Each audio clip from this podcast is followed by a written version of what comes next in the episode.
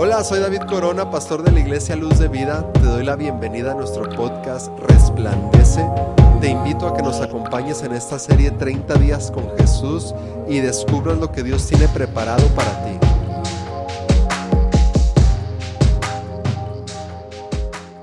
Hola, qué gusto que nos acompañes otra vez en esta serie 30 días con Jesús. Nos da mucho gusto que puedas llegar al tercer día y que puedas terminar los 30 días. Estamos en este día 3 y leemos en Marcos capítulo 1. Y el día de hoy quiero compartirte el punto de vista de Jesús como ser humano. Porque muchas veces lo, lo leemos y vemos sus milagros y vemos todo lo que Jesús hizo y nos sorprende, por supuesto. Y vemos las obras sobrenaturales, vemos el carácter de Jesús. Y todo esto es muy sorprendente, pero muchas veces se nos olvida y, dejamos de lado la naturaleza humana de Jesús, como una persona como tú y como yo. Y el día de hoy quiero compartirte este lado, este lado humano de Jesús, un lado eh, pues con sentimientos, con necesidades. Yo encuentro que en la Biblia me dice que Jesús lloró, que Jesús se cansó, que Jesús tuvo eh, sueño, que Jesús tuvo hambre, que Jesús tuvo sed. Entonces, pues seguramente Jesús es, fue como tú y como yo somos una persona eh, pues común y corriente y lo que lo hacía excepcional pues obviamente era que Él era el Hijo de Dios. Pero el día de hoy quiero que podamos regresar un poco desde, desde los primeros días de Jesús porque desde que Él nace y antes de nacer, eh, ya la situación eh, a las que las situaciones a las que él se enfrenta y las condiciones y el entorno en el que Jesús nace pues ya le van presentando desafíos o retos para su vida. Leo que Jesús eh, nace mientras sus papás van en un viaje, ellos no estaban en su casa, no estaban en su ciudad, habían tenido que salir y Jesús nace en ese momento fuera de su ciudad, fuera de casa y no hay un lugar donde Jesús pueda eh, nacer, le dan a sus papás un pues un establo, un lugar ahí para que naciera entre animales, un lugar muy sucio, muy insalubre, pero es ahí donde viene, donde viene a nacer. Eh, claro que implicaba y representaba muchos riesgos en, su, pues seguramente en su salud, el nacer en un lugar muy sucio, pero aún en eso Dios lo guarda y, preserva su vida. Luego va creciendo eh, y seguramente antes, de cumplir los dos años se encuentra con que están buscándolo para, para, que, para matarlo porque eh, pues al rey Herodes no le, no le parecía esta noticia, ¿no? Entonces lo están buscando para matarlo, para asesinarlo, tienen que huir a otra ciudad, se va con sus papás a otra ciudad. Y es ahí donde pues seguramente pasa unos, una buena cantidad de años creciendo en Egipto, un idioma diferente, una cultura diferente, un entorno diferente y es ahí donde Jesús pasa sus primeros años de vida hasta que regresan otra vez acá a Nazaret y va, va creciendo como en este ambiente eh, pues con su familia, con la sociedad, seguramente ayudándole a su padre en el oficio de la carpintería. Y en medio de todo eso las circunstancias que Jesús, que Jesús eh, va viviendo desde su niñez, pues lo van formando, seguramente se van creando recuerdos buenos, recuerdos eh, pues no tan buenos. Eh, luego la gente que vivía ahí con él, pues leemos en la Biblia que, acusaban a su mamá de ser, pues de haber cometido fornicación y, a Jesús le, le, llegan a decir o lo acusan de ser eh, un hijo bastardo de, un, de, pues de este resultado de ese pecado de su madre. Claro que no fue así, eh, pero imagínate que Jesús crece en todo ese ambiente, en todo ese contexto que va marcando de alguna manera su vida y va, eh, pues creando quizá emocionalmente toda esa carga en su corazón, en su mente. Y, leemos aquí en Marcos cuando Jesús se presenta con Juan el Bautista porque eh, sale Jesús ahí al, Jordán donde está bautizando Juan, está llamando al pueblo a que se arrepientan de sus pecados, eh, los está llamando a bautizarse. Y sale Jesús y se presenta con él, le pide que lo bautice.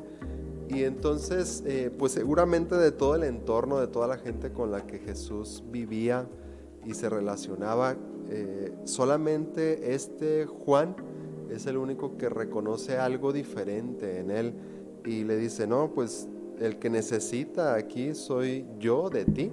Yo no soy digno ni siquiera de desatar el, la correa de tu calzado. Y seguramente esto sorprende a Jesús.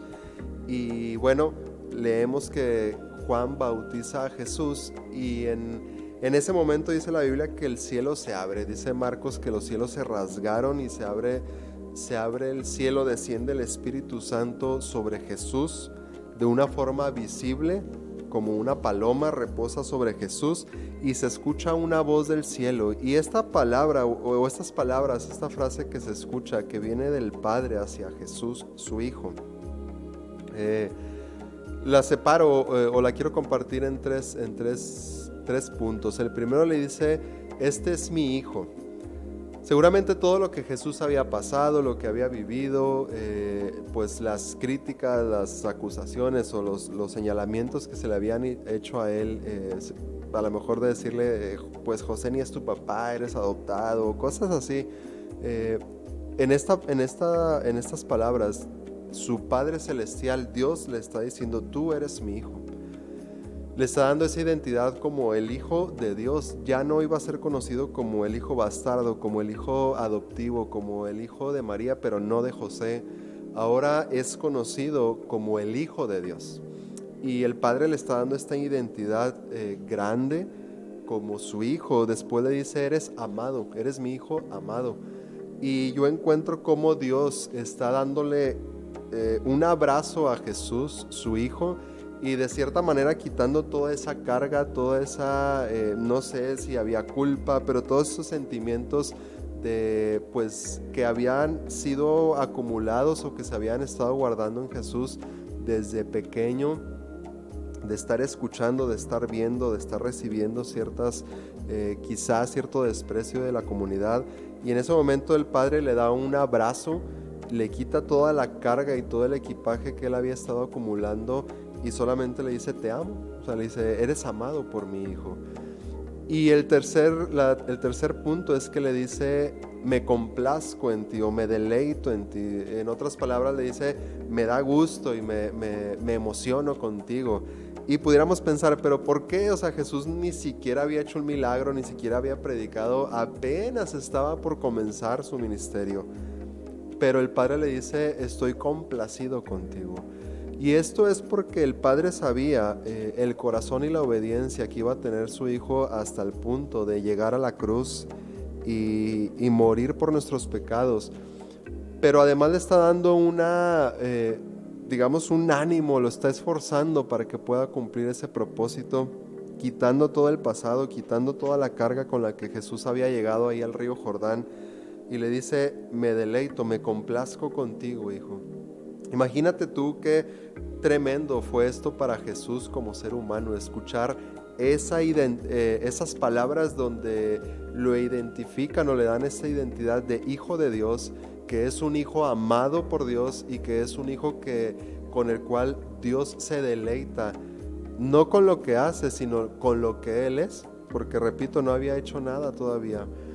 Y yo encuentro eso. Eh, que sigue disponible para ti y para mí hasta nuestros días.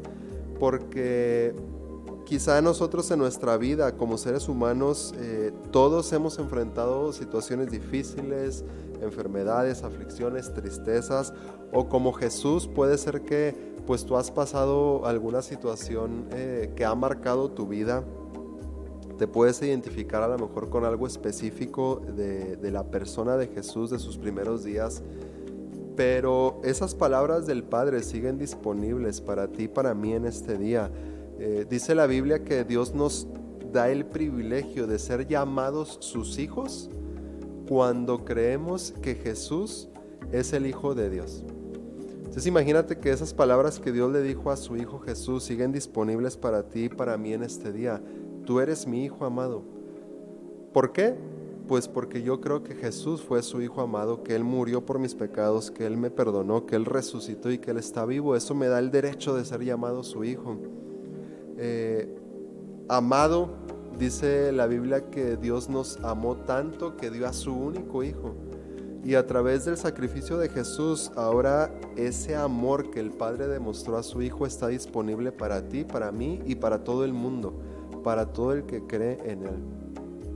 Y dice, eh, le dice el Padre a Jesús, eh, me complazco en ti. Y puedes pensar, pero qué, ¿en qué se puede complacer Dios conmigo si yo lo que he hecho es todo malo?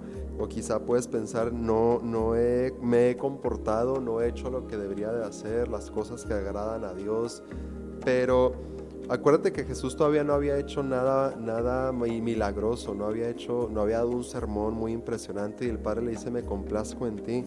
Y es que contigo y conmigo el Padre se complace no por lo que hagamos, no por lo que podamos lograr o por cómo seamos, sino que dice la Biblia que ahora nos ve a través de su Hijo Jesús, quien hizo todo lo que tú y yo debíamos de hacer y que nunca íbamos a lograr.